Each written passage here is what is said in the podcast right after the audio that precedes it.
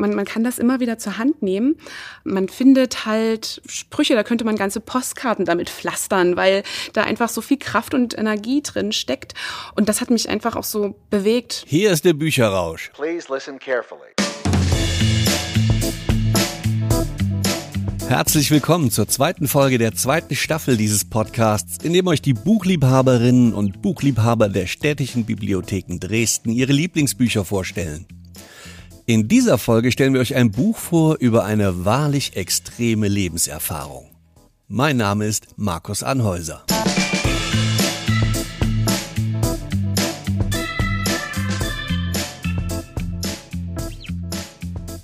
Christine Stein arbeitet seit 13 Jahren bei den städtischen Bibliotheken Dresden im Stadtteil Piechen an der Elbe.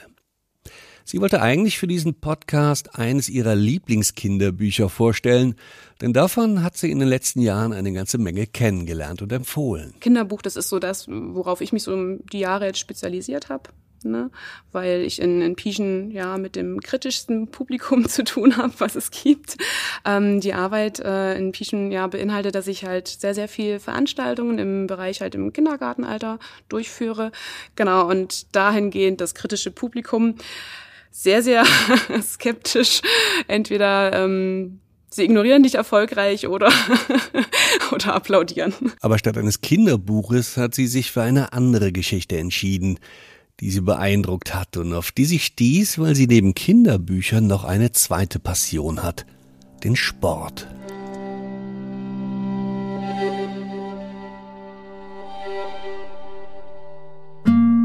Ich habe heute äh, ein Buch mitgebracht, das ist ein Erlebnisbericht von Gela Allmann. Das ist eine Sportlerin, ähm, ja, vielleicht bekannt aus einigen Kolumnen. Sie ist in Dachau geboren, lebt jetzt in München und lebt jetzt mit ihrem Mann und mittlerweile auch mit ihren Kindern zusammen.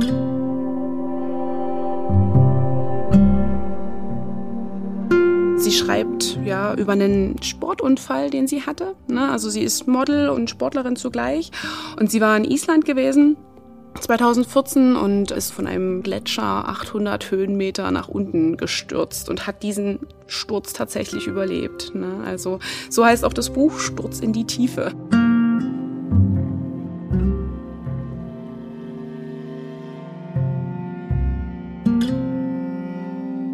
Es ist autobiografisch, ne? also der Erlebnisbericht, wie sie sich sozusagen aus diesem Unfall wieder zurückkämpfte. Es gibt hier drin auch ein Bild von ihr, wie sie mit sämtlichen Schienenverbänden in diesem Krankenhaus angekommen ist. Und darunter schreibt sie auch, es war ja kaum ein Knochen von ihr noch heil. Ne? Also selbst die Nase war gebrochen, es war alles zertrümmert. Ne? Und einige Nervenbahnen auch in ihren Beinen waren unterversorgt und äh, die Ärzte hatten halt Bedenken, ob sie überhaupt wieder laufen kann.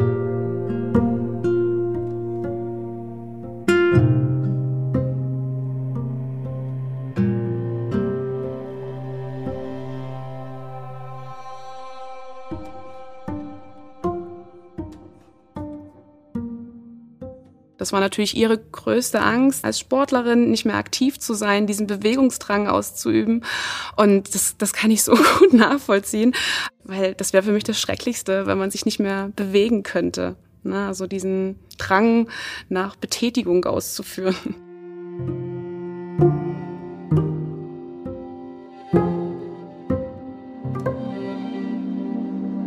Sie wollte aus eigener Kraft wieder auf eigenen Beinen stehen. Das war sozusagen ihr, ja, ihr Hintergedanke die ganze Zeit.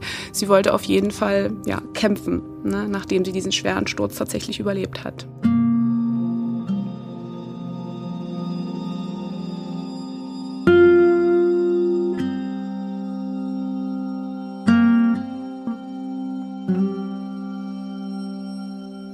Das war dieses Bewegende, ähm, weil das ist halt, also so viel Motivation, so viel Mut und, und Ehrgeiz, wie sie da an den, an den Tag legt, das ist, ja, sucht seinesgleichen.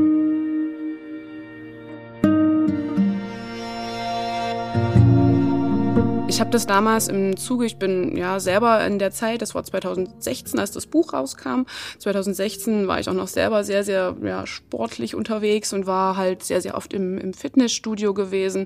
Also da waren mindestens dreimal die Woche drin und deswegen bin ich da auch auf sie gestoßen. Sie hatte damals eine Kolumne geschrieben in der Fit for Fun, halt auch eine Sportzeitschrift und ähm, hat dort eben so ja Motivationstexte verfasst und die hatte immer das Schlusswort in der Fit for Fun und das war halt immer so ein schöner Abschluss im Fitnessstudio da nochmal, bevor man gegangen ist, das nochmal zu lesen und dann nach Hause unter die Dusche.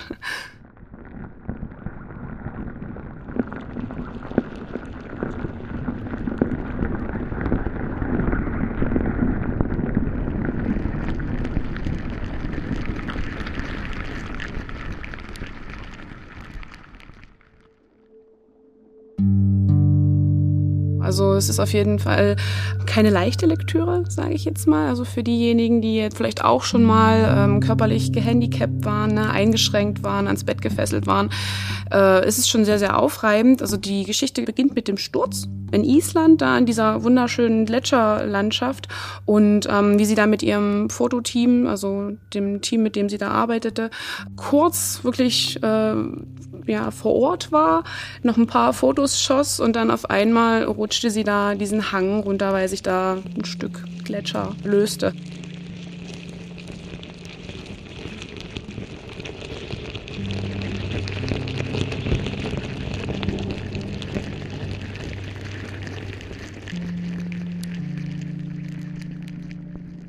Und also so beginnt die Geschichte. Sie wird sofort natürlich per Helikopter in das äh, Krankenhaus in Reykjavik gebracht. Ne? Und ja, liegt dort auch mehrere Wochen, fast Monate, ehe sie erst wieder nach Hause kann, ne? also transportbereit ist und nach München verlegt werden kann ins Krankenhaus. Ja, also es ist sehr, sehr aufreibend.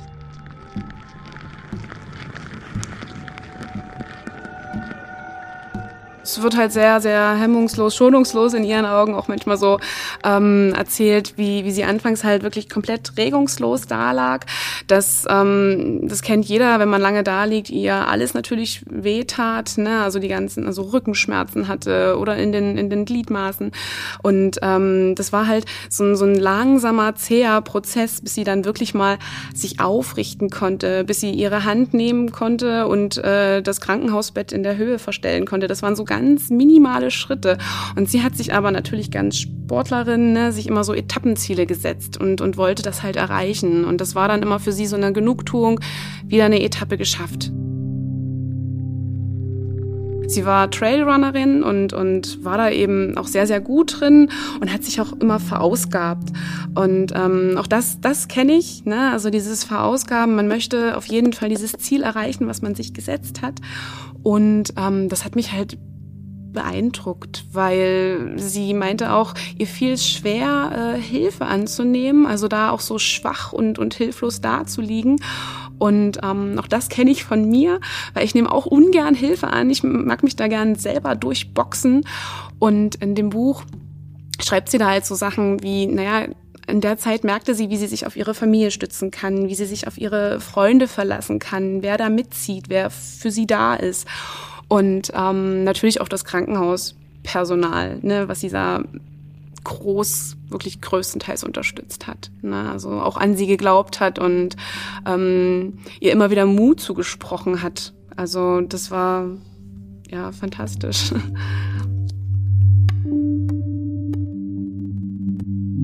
Sie ist halt schwer in Schwäche zeigen oder halt nicht vorankommen.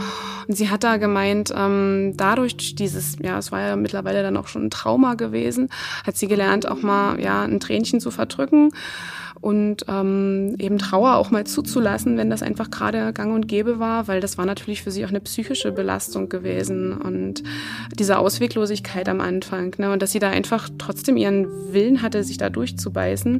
Also sie hat einfach gelernt, Hilfe anzunehmen. Ja, das fand ich so ja, beruhigend. Also das war so menschlich, dass man das sich einfach mal eingesteht und sagt, hier, ich nehme deine Hand, wenn du sie mir reichst. genau.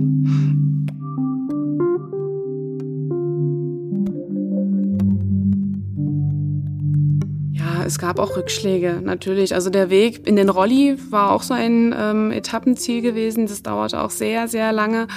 Ähm, ja, das das, da beschrieb sie auch sehr schonungslos, ähm, wie das Krankenhauspersonal ihr halt diese morgendliche Routine, wie, wie zum Beispiel ja das Blut abnehmen, dann eben hatten sie ähm, ja, waren sie auf Toilette gewesen oder so. Das, das war halt, ähm, war für sie alles eine Hürde gewesen, weil sie konnte nicht alleine auf Toilette gehen. Und ähm, deswegen ja, also es waren so kleine Schrittchen, die, die sie dann immer weiterführten und ähm, die sie halt auch nie verzweifeln lassen hat. Ne? Also die Nähe zu ihrer Familie hat dann auch sehr, sehr viel getan, ne? dann in München in dem Krankenhaus.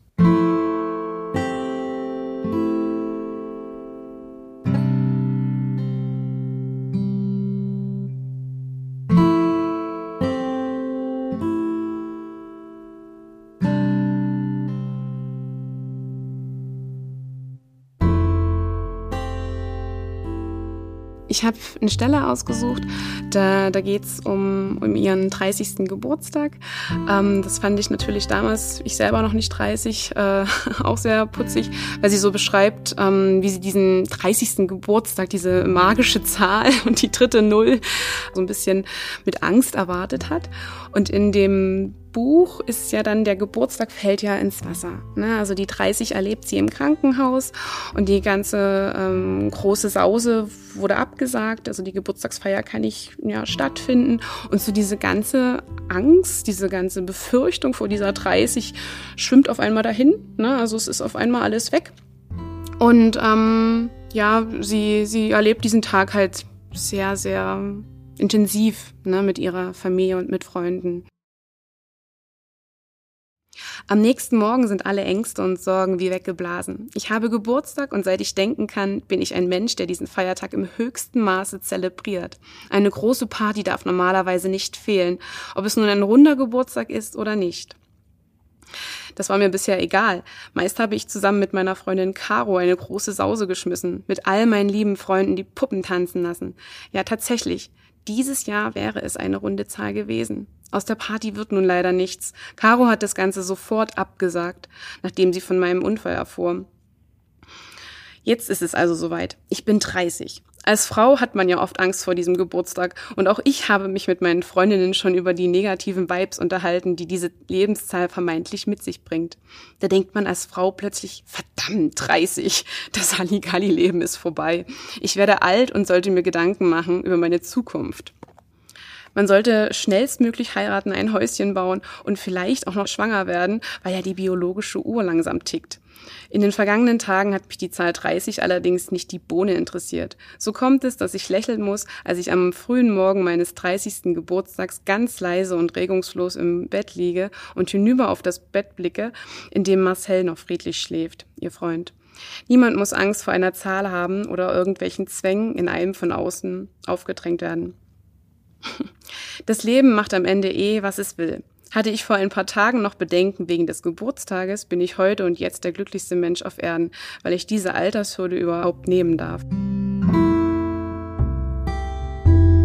Hier hinten ist noch eine ganz nette kleine Stelle, also am Ende ihres Geburtstages schreibt sie auch aus den äh, Lautsprechern, tönt laut an Tagen wie diesen und genauso gut wie Toten Hosen können wir alle mitkrölen. Ich bin gelöst und glücklich. Es wird sogar ein klein wenig getanzt. In meinem Bett sitze ich und habe einen Pappbecher in der Hand, den ich rhythmisch im Takt schwinge. Klar, ich habe mir meinen Geburtstag eigentlich anders vorgestellt, aber diese Party ist einmalig. In der Nacht verzichte ich sogar auf meine Schmerztablette vor lauter Glückseligkeit. Und ein Spruch von Schwester Uli macht mich besonders glücklich.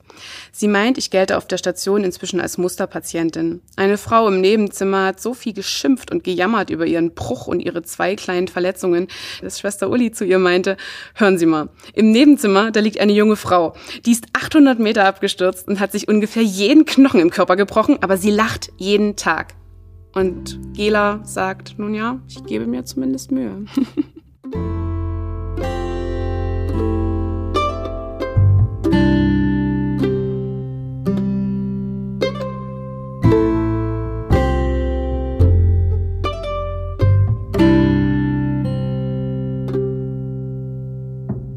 ja, das finde ich auch ganz, ganz klasse. Ähm, dass, dass man da so selber äh, erinnert wird daran, dass man natürlich gern mal jammert oder sich beklagt. Und ähm, das finde ich bei ihr super, dass sie sagt, ja, ich lache jeden Tag und ich gehe das an und ich gebe da nicht auf. Ne? Also sie zeigt halt diesen ungebrochenen Ehrgeiz.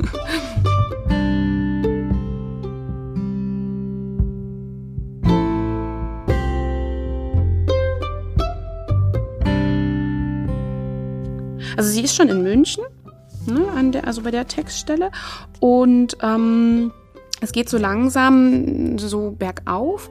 Sie, sie, sie kann schon einzelne Gliedmaßen bewegen. Ne? Also die Beine sind schon wieder ein bisschen mobiler, ne? aber so selbstständig sitzen und so, das, das funktioniert noch nicht. Und sie lernt da gerade ihren Physiotherapeuten kennen, der sie die nächste Zeit halt ähm, ja, begleitet sozusagen und sie auch ein bisschen unterstützt. Und das ist aus Sicht von, von Alf, dem Physiotherapeuten, ähm, geschrieben. Ne? Also es gibt immer so ein paar kleine Eindrücke. Und da äh, erzählt mal Alf, wie er ähm, Gela kennenlernt. Ne? Alf, mein Physiotherapeut. Ein Sonntag im April 2014. Ich habe Dienst und bin fast schon auf dem Heimweg. Ich freue mich auf meine Tochter, die bestimmt auf mich wartet. Nur noch eine Patientin, dann hab ich's für heute geschafft. So ein Fotomodell irgendwo auf Island schlimm gestürzt. Die linke Schulter kaputt, der rechte Unterschenkel konnte gerade noch gerettet werden. Im unteren Knie ist kein Band mehr heil. Das sind die Informationen, die ich von der Dienstärztin bekomme. Sie liegt seit dem Unfall. Ich schaue noch kurz in ihre Krankenakte. Angelika Allmann, 29 Jahre alt. Na dann los, denke ich mir, klopfe an ihre Tür und gehe zu ihr ins Zimmer. Sie hat geweint, das sehe ich. Sie ist hübsch unter all den Schürfwunden in ihrem Gesicht.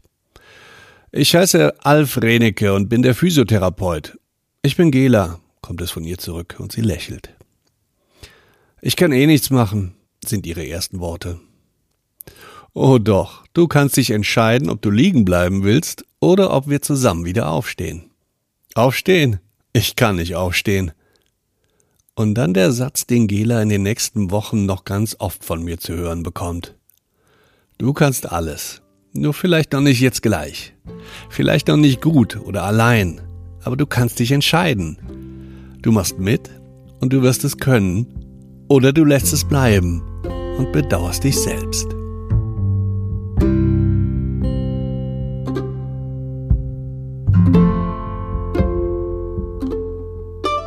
Ich hatte äh, versucht gehabt, das Buch so ja mit einem Satz so zu beschreiben und da fiel mir gestern Abend äh, ja auch ein Zitat ein aus einem Songtext. Ähm, ja, Leben ist das, was passiert, ne, während man Pläne schmiedet. Ne? Das ist von John Lennon aus einem Songtext und das ist halt einfach genau das. Ne? Also sie hatte große Pläne, wollte da zu einem Fotoshooting und dann zu dem nächsten äh, Auftritt oder zu dem nächsten Termin hetzen. Naja, und dann kam halt alles ganz, ganz anders. Ne? Und so geht's einem ja selber meistens. Ne? Also es ist halt das, was dazwischen liegt, das ist das Leben, nicht die Pläne, die man mühevoll schmiedet.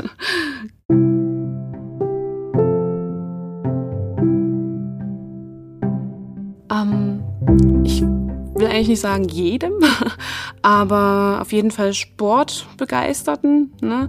Jemanden, der so ein bisschen ja, Motivation braucht, ne? so einen kleinen Wachrüttler, äh, so einen Tritt in den Hintern, dass man mal hochkommt und vielleicht wieder was macht. Ne? Ähm, ja, also ich, ich habe mich natürlich mit der Protagonistin identifiziert, weil es natürlich auch eine Frau war, die auch sportlich aktiv war. Also würde ich in jedes Fitnessstudio legen, auf jeden Fall. Ja, also liest sich aber auch sehr, sehr leicht. Also von daher könnte man problemlos jetzt auch ähm, als Urlaubslektüre mitnehmen für die, die einfach mal ein bisschen, ja, Motivation brauchen.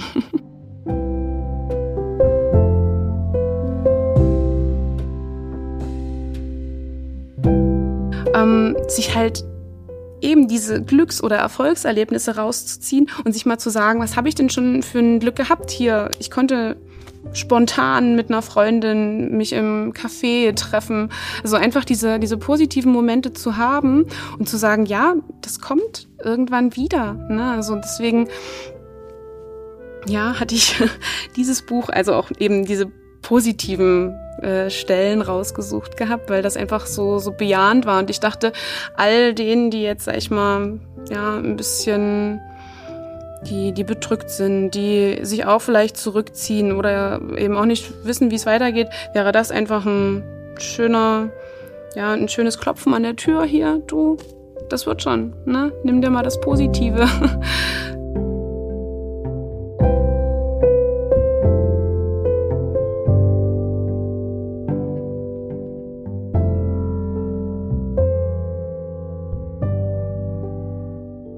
Das war Christine Stein, die das Buch Sturz in die Tiefe von Gela Allmann vorstellte. Der Bericht ist 2016 im Piper Verlag erschienen und ihr bekommt ihn sicher auch in eurer Bibliothek, egal wo ihr diesen Podcast hört. Wenn euch die Folge gefallen hat, hört doch mal in die erste Staffel rein, wo euch Marit Kunis Michel unser allerbestes Jahr von David Gilmore empfiehlt. Ja, das ist, das ist eigentlich so sowas wie eine, eine Kinokarte, die man sich aufhebt, weil es ein besonderer Film war oder weil es ein besonderer Abend war, weil man mit jemandem, mit einem ganz besonderen Menschen diesen Abend verbracht hat. Das ist das Buch in ganz vielen Facetten. Den Link zur Episode findet ihr in der Beschreibung zu dieser Folge. Wenn ihr mehr solcher Leseempfehlungen hören wollt, abonniert einfach unseren Podcast und empfehlt ihn weiter. Mein Name ist Markus Anhäuser. Bis zum nächsten Mal.